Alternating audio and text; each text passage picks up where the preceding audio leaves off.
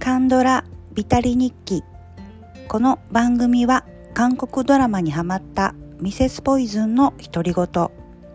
記録のための日記のような番組です。さて本日は第54話ペーパーハウスコリアについて記録していきます。えー、こちらのドラマはですねもともとオリジナルの方のスペイン版の方も、えーと、すごい大好きで、えー、シーズン1から、えー、5ぐらいまであるんですけどそれも、えーと、ずっと見ていました。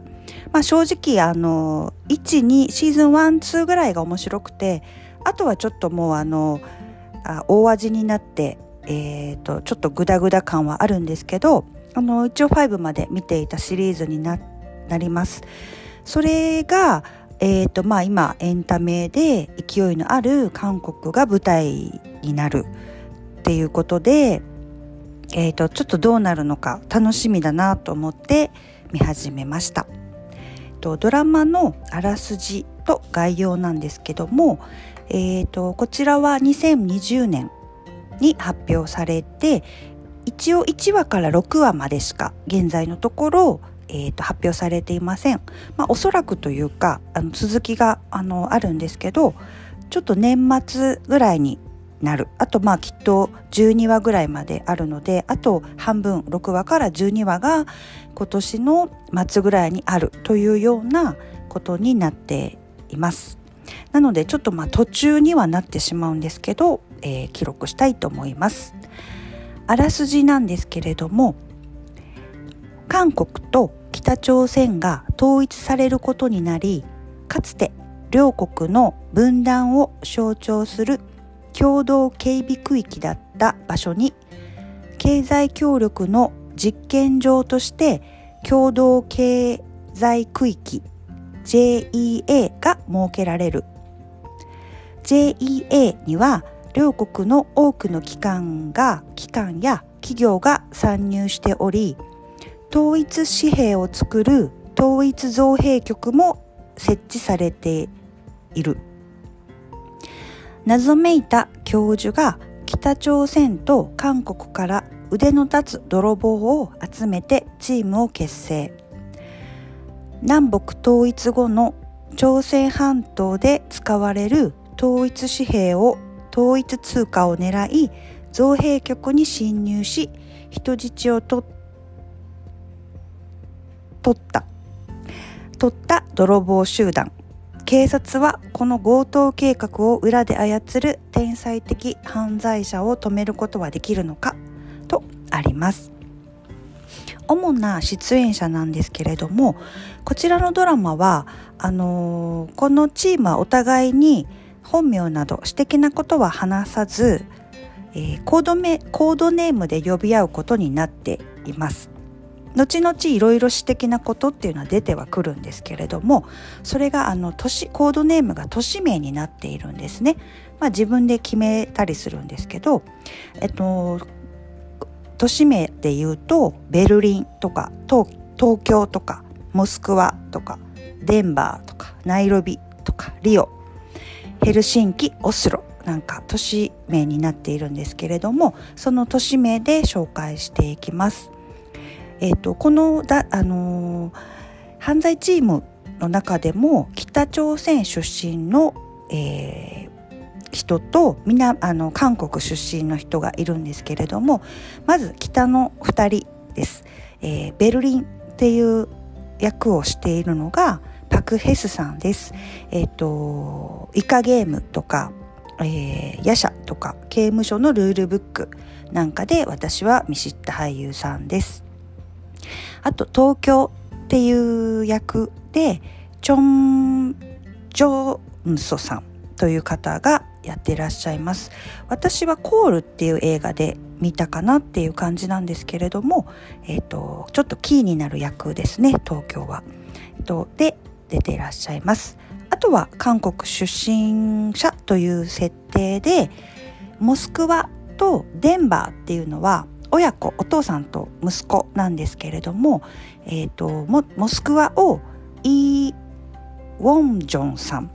とデンバーはキム・ジフンさんという方がされています私はこの2人はあの初めてじゃないかなと思うんですけれども初めて見知った俳優さんになります。えっと、この2人は、えっと、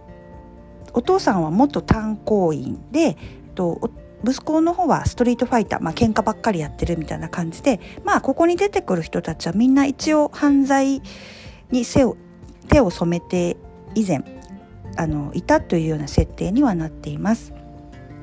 あとナイロビという役でこの人は女性で、えっと、偽造のプロなんですけども、えっと、チャン・ユンジュさんかな？私この人も初めてで、えっと、元モデルさんなんかもやられてるみたいです。とリオという役はハッカーの役割をしてるんですけどもイ・ヒョヌさんです。私はイ・ヒョヌさんは初めて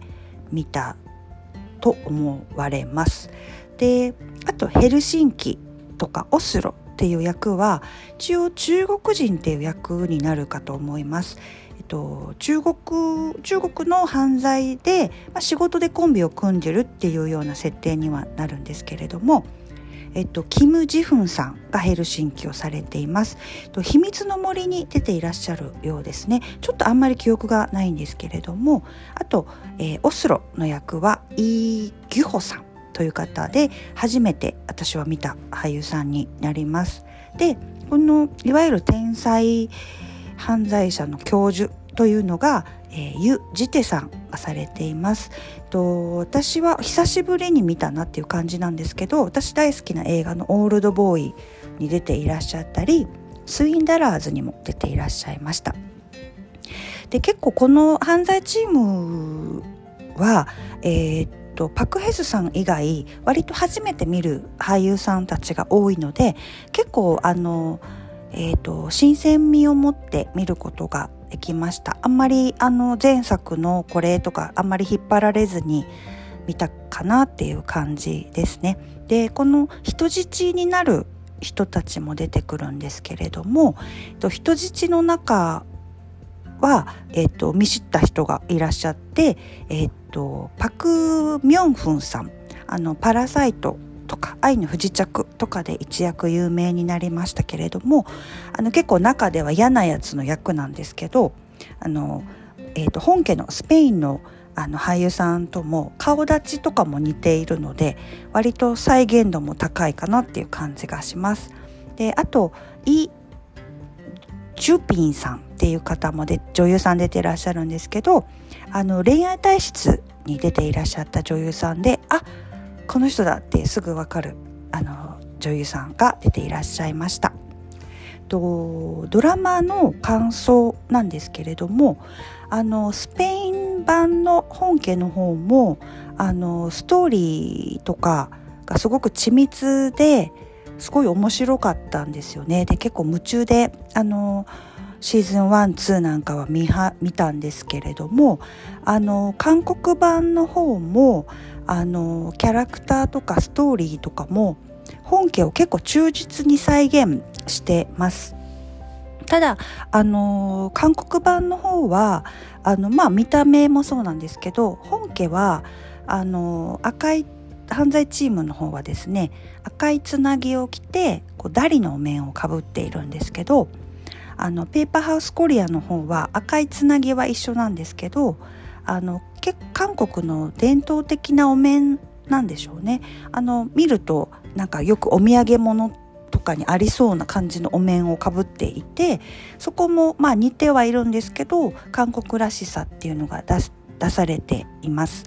であの再現はしているんですけどあの韓国独特の北朝鮮と韓国っが融合するっていう、まあ、北と南っていうところのお話を韓国版は入れているので、まあ、他の国にはできないというかあのそこがちょっと面白いなっていうふうにあの思いました。で忠実にといえばなんですけどキャラクターのその性格とかあのそのバックボーンなんかもあのあバックボーンはちょっと違うかな。キャラクターなんかはあの忠実に再現されているんですけど中でも、えっと、ベルリン役のパク・ヘスさんイカゲームのパスあのパク・ヘスさんのあのベルリンの再現度がすごく高くて私は結構他の彼の作品のイカゲームとか刑務所のルールブックとかよりはこの役の方がすごい彼のあの顔立ちとかなんかそのすごい合ってるなっていうふうにあの思ったんですね。なんかあのすごいこうハマってるなっていうふうに思いました。でえっとあとはこのお話的にもですねあのかつてこうまあ一応まあもちろんフィクションなんですけど韓国と北朝鮮があの統一するためにまあ実験場としてこういう場を作っていこうとしてる中であのそういう場所ができている共同区域のところが平和統一の実験場となっているっていう設定なんですけどそこにはやっぱりあの北出身の人たちがですねあのコリアンドリームを叶えにやってくるんですね。でも、まあ、実際の話やっぱりこう、えーと、韓国の人から見た北朝鮮の差別だったりとかあの格差っていうのは結構なくならないんですよねあの実際には。でそういうなんかその強盗するっていうだけじゃなくって社会問題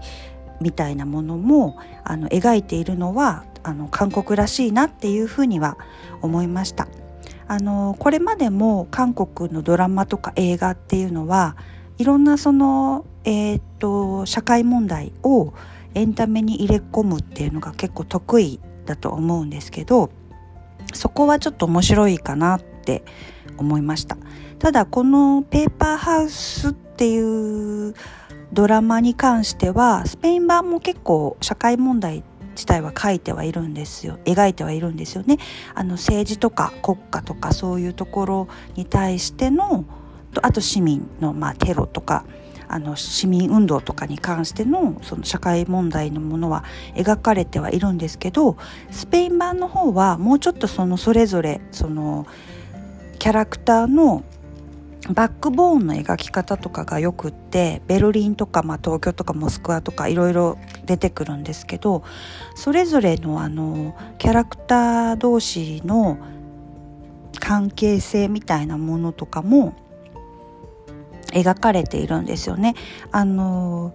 まあ最初はみんな知らない者同士で集まって今日中にこういろんなことを、まあ、作戦に関しての、えーと、もう長年一緒にこう生活してこの計画を進めていくにあたってっていうところが出てくるので、まあ、結構みんな仲良かったりするんですよね。であの見てる方もだんだんそのキャラクター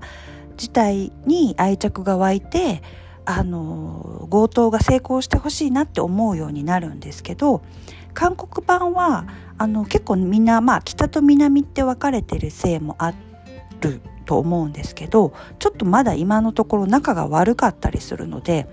そのキャラクターをまだ好きになるまで行ってないっていう感じになるんですよね。まあこれも1話から6話までしかまだ配信されていなくってあの先もまだ続いていくので